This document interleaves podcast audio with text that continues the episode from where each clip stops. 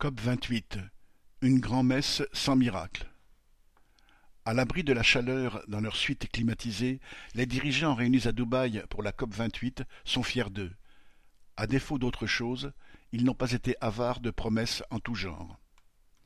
Ainsi, la création d'un nouveau fonds a été annoncée, intitulé « Pertes et dommages », pour permettre aux pays pauvres de faire face aux conséquences dramatiques du réchauffement de la planète. L'Union européenne a promis deux cent vingt-cinq millions d'euros, dont cent millions pour l'Allemagne.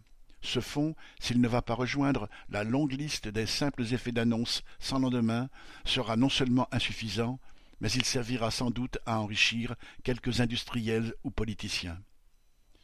Une autre annonce se veut ambitieuse. Cent seize pays, dont la France, se sont engagés à tripler leur capacité en énergie renouvelable d'ici deux mille trente. Comment le feront-ils? Avec quels moyens? Mystère. De toute façon, personne n'a jamais demandé à vérifier si les objectifs fixés par ces grands-messes du climat sont atteints.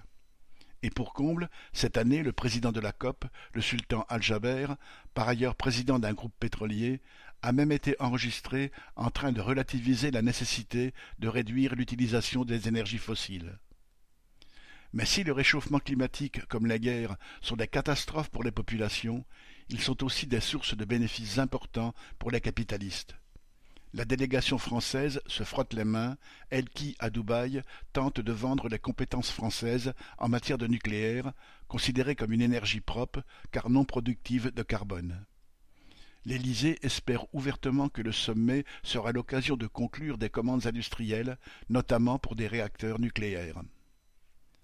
Les mêmes capitalistes qui ravagent la planète peuvent discuter tranquillement de la fin des énergies fossiles dans les hôtels de luxe de l'un des principaux pays producteurs de pétrole.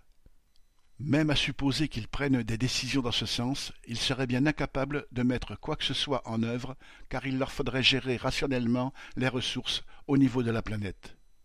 Cela impliquerait de s'attaquer aux profits privés des géants de l'énergie et à la société capitaliste tout entière, et donc à leur propre raison d'être. Camille Paglieri